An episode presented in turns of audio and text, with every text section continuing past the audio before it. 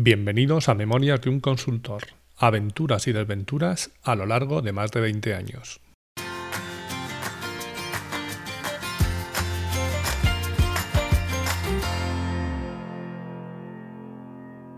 Hola, buenos días, buenas tardes o buenas noches y bienvenidos al episodio 83 de Memorias de un consultor.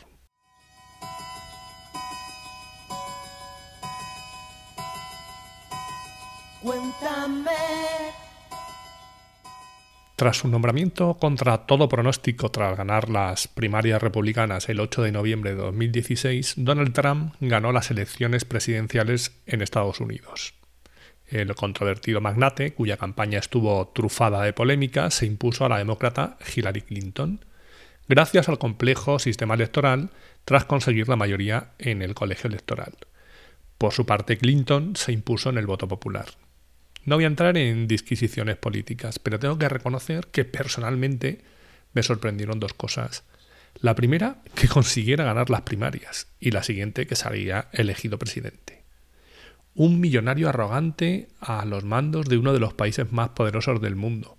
A ver, que una cosa es ser presidente de un club de fútbol, con un pasado inquietante y salir elegido por mayoría absoluta tres veces consecutivas, como alcalde, incluso a presentar un programa de televisión en un jacuzzi rodeado de mujeres, pero de ahí a presidir un país... Hill, empieza el follow Hill. Tonight is very nice for me. Is very important. Translation very simple. Now es very easy. Fijaros dónde voy ya, ¿eh? Me estoy excediendo, ¿eh? Yo creo que me voy a pasar, más que Shakespeare. Bueno, realmente a este porque le falla un poco el inglés. Si no, ¿quién sabe dónde hubiera podido llegar este hombre? En cualquier caso, hay elecciones que a priori no se entienden bien, pero que siempre hay que respetar, ya que por mucho que pienses que hay opciones mejores, a veces las circunstancias mandan.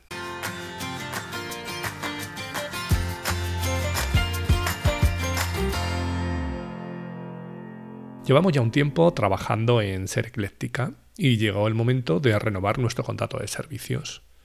Yo hacía tiempo que no aparecía por allí más que de modo puntual, ya que mi figura como consultor principal la había asumido mi compañera Sara Rubio, con gran éxito de crítica y público. Bueno, no con todos, que ya sabemos que es imposible gustarle a todo el mundo. Además, cuando llegas a un sitio nuevo, siempre tienes un periodo de adaptación, y si la gente está acostumbrada a lo que hacía el otro, como lo hacía el otro o la otra. Pero una vez superado ese periodo, no suele haber problemas, como, como no los hubo. De hecho, en este caso puntual, el servicio que dábamos con Sara era mejor que el que podía dar yo, ya que yo tenía otras dedicaciones, mientras que la suya era en exclusividad para ese cliente. Aún así, nunca puedo llover a gusto de todos, y una de las personas, Bonardo, que ya ha aparecido por aquí, que participaba en la toma de decisiones a la hora de valorar los distintos servicios y gestionar los contratos asociados a los mismos, no estaba muy conforme con el cambio. Y no por Sara, sino porque cualquier otra persona que no fuera yo le iba a parecer mal, independientemente de que, como comento, el servicio era mejor. Aunque eso, por supuesto, es una valoración subjetiva, como lo era la suya, como lo suelen ser la mayoría de decisiones en la vida, por cierto.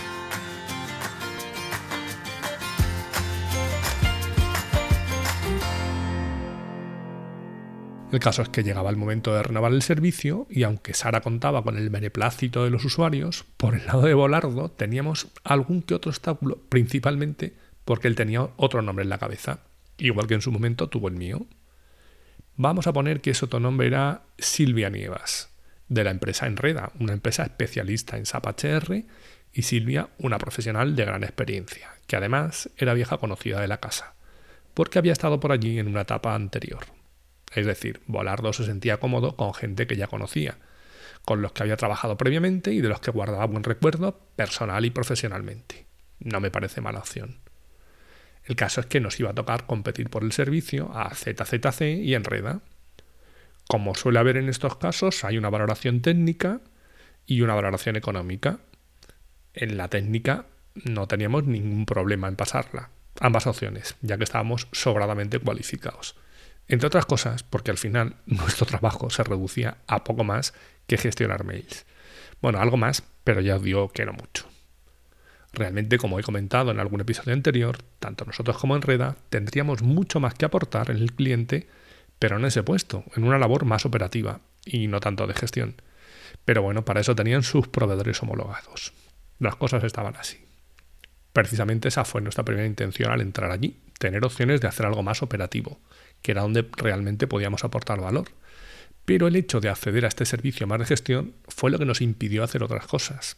Así que como tenía buena relación con la gente de Enreda, les conté un poco cómo era todo para que lo tuvieran en cuenta. Ellos me dijeron que bien, que lo tenían en cuenta, pero que pensaban que una vez dentro lo podían cambiar. Ya sabéis lo típico de cuando alguien es de una determinada forma y llega otro y dice, no, no, pero conmigo va a ser distinto, yo lo voy a cambiar. ¿Habéis visto alguna vez de verdad que la cosa cambie? Bueno, pues eso, que estaban advertidos. Además les dije que no se esforzaran mucho, que el servicio iba a ser suyo, que la decisión ya estaba tomada. Pero claro, no se lo íbamos a poner fácil, no Enreda, sino a Volardo. Como os digo, las valoraciones técnicas iban a ser muy similares por lo que todo se iba a decidir en la parte económica, donde nosotros no solíamos ser nunca los más baratos, por lo que estaba todo claro. Pero a la hora de presentar la valoración económica decidí hacer una reducción del 20%, simplemente para forzar a que la decisión no fuera tan sencilla. Si no lo hubiera hecho, el argumento habría sido, las dos ofertas son buenas, pero es que esta es más barata. Así que puede que también lo fuera también fuera buena, pero los márgenes iban a ser menores y eso iba a obligar a Volardo a justificar su objetividad. A ver, que ya os digo que fuera de la que fuera la decisión, el servicio quedaba más que cubierto y con plenas garantías. Pero el cambio no estaba mínimamente justificado, ya que recientemente había habido otro cambio de proveedor de servicios y los usuarios estaban hartos de tanto cambio. Lo lógico habría sido dar continuidad a lo que ya tenían. De hecho, la parte de negocio se sorprendió de ese nuevo cambio y le pidieron explicaciones a la gente de IT, que con la bajada de precios que hicimos se quedó con menos argumentos de lo que pensaba. Ni que decir tiene que el servicio siguió sin el más mínimo problema, ya que la profesionalidad de Silvia y Enreda quedaba fuera de toda duda. Pero lo que quise dejar claro con ese movimiento es que la de mi compañera Sara no era menor, y que si se produjo ese cambio fue básicamente por una decisión subjetiva por mucho que quisieran disfrazarla de objetividad.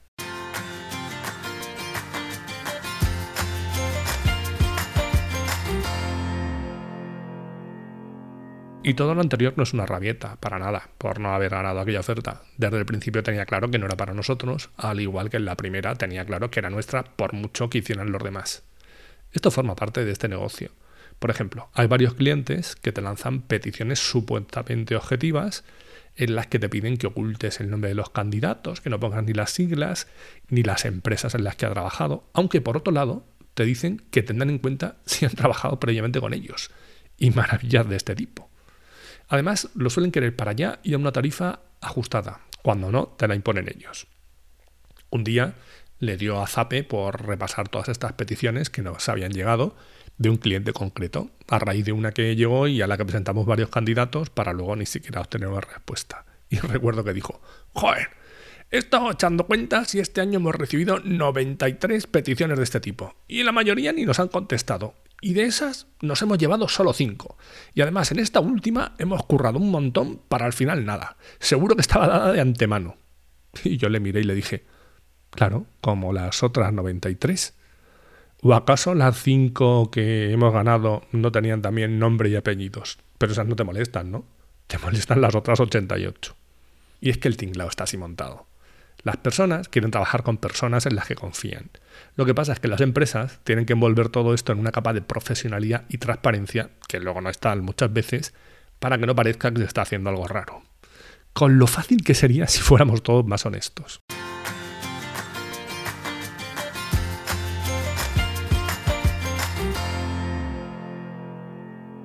Es evidente que unas veces ganas y otras veces pierdes y que si conoces un poco las reglas del juego, lo que tienes que tener claro es hacia dónde dirigir tus esfuerzos y sobre todo hacia dónde no.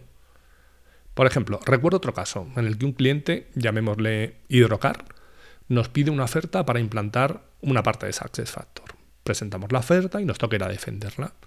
Y estaba en la reunión, entre otras personas, el subdirector del área correspondiente. Vamos a llamarle Marcos Rangel, Voy para allá, pongo a alguien mi equipo y recuerdo que lo primero que le digo es, a ver Marcos, nosotros no tenemos experiencia real de implantación en esto. A lo que él me interrumpe y me dice, bueno, pues si es así, realmente no sé qué hacemos aquí, porque necesitamos tomar una decisión rápida y no estoy para perder media hora. A lo que yo le dije, bueno, podría haber empezado el discurso como lo habrán empezado muchos de los que han venido probablemente por aquí, o como lo empezaría yo mismo hace 15 años, diciéndote que soy experto en esto, aunque no tenga ni puñetera idea. Porque los que hayan venido a contarte que son expertos en esto son los mismos que hace 15 años venían a contarte que eran expertos en lo que tienes implantado. Pero creo que es mejor hablar claro. Que no haya implantado nunca no quiere decir que no conozca los procesos o que no conozca el producto. Y esa presentación que podía haber acabado en dos minutos se prolongó más de 45, simplemente siendo claro. ¿Nos llevamos el proyecto? Bueno, eso viene ahora, no corráis. Imaginaos que esto era en marzo. Se suponía que la decisión la tomarían en mayo o así. Pero lo cierto es que no volvimos a saber de ellos. Algo, por desgracia, práctica habitual en muchos clientes. Pero no, no fue así. En septiembre recibí un mail del departamento de compras desestimando nuestra oferta. Hombre, algo es algo. Y cuando no había terminado de leer el mail, recibo una llamada. Era Marcos Rangel y me llamaba para disculparse personalmente, ya que el proceso de toma de decisiones se les había alargado en el tiempo más de lo esperado. Y me dijo que la opción elegida era la nuestra, pero que cuando llegó el momento de tomar la decisión, alguien le dijo, Marcos, ¿de verdad lo vas a hacer con alguien sin experiencia y lo vais a poder tener en tres meses en productivo? Y me dijo, y ahí me cagué. El proyecto estaba estimado en cinco o seis meses, si no recuerdo mal, y él estaba dispuesto a darnos una oportunidad, pero al tiempo se le echó encima con lo que se había quedado sin margen para reaccionar en caso de que algo no fuera bien. Le dije que agradecía mucho su llamada, que no era algo nada habitual y que le aseguraba que ese no me daba mucha más satisfacción que muchos síes. Y que por supuesto, si en algún momento le podía ayudar en algo, ya sabía dónde estaba. Ha pasado el tiempo, sigo en contacto con esa persona, no hemos trabajado nunca de manera directa, pero os aseguro que si me llamara y está en mi mano, le echaría una mano. En definitiva, que muchas veces en las elecciones que se nos presentan a lo largo de la vida, no siempre sale elegido el candidato más adecuado. A veces las circunstancias mandan.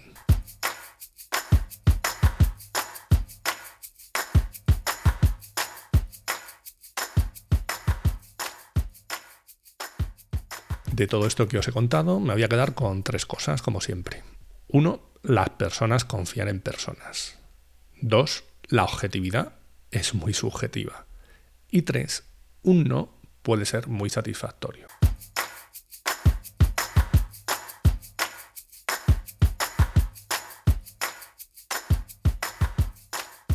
Y hasta aquí hemos llegado hoy. Ya sabéis que podéis encontrar un nuevo episodio el próximo miércoles a eso de las 8 de la mañana, hora de la España peninsular, una hora menos en Canarias, aunque después cada uno lo escucharéis cuando os dé la gana. Podéis encontrar todos los episodios del podcast en la página memoriasdeunconsultor.com, donde estaré encantado de recibir vuestros comentarios, así como en otras plataformas de podcasting tipo Spotify, iBox, Apple, Google, Amazon, etc. Y si queréis saber algo más de mí, me podéis encontrar también en mi blog personal a ancos.com.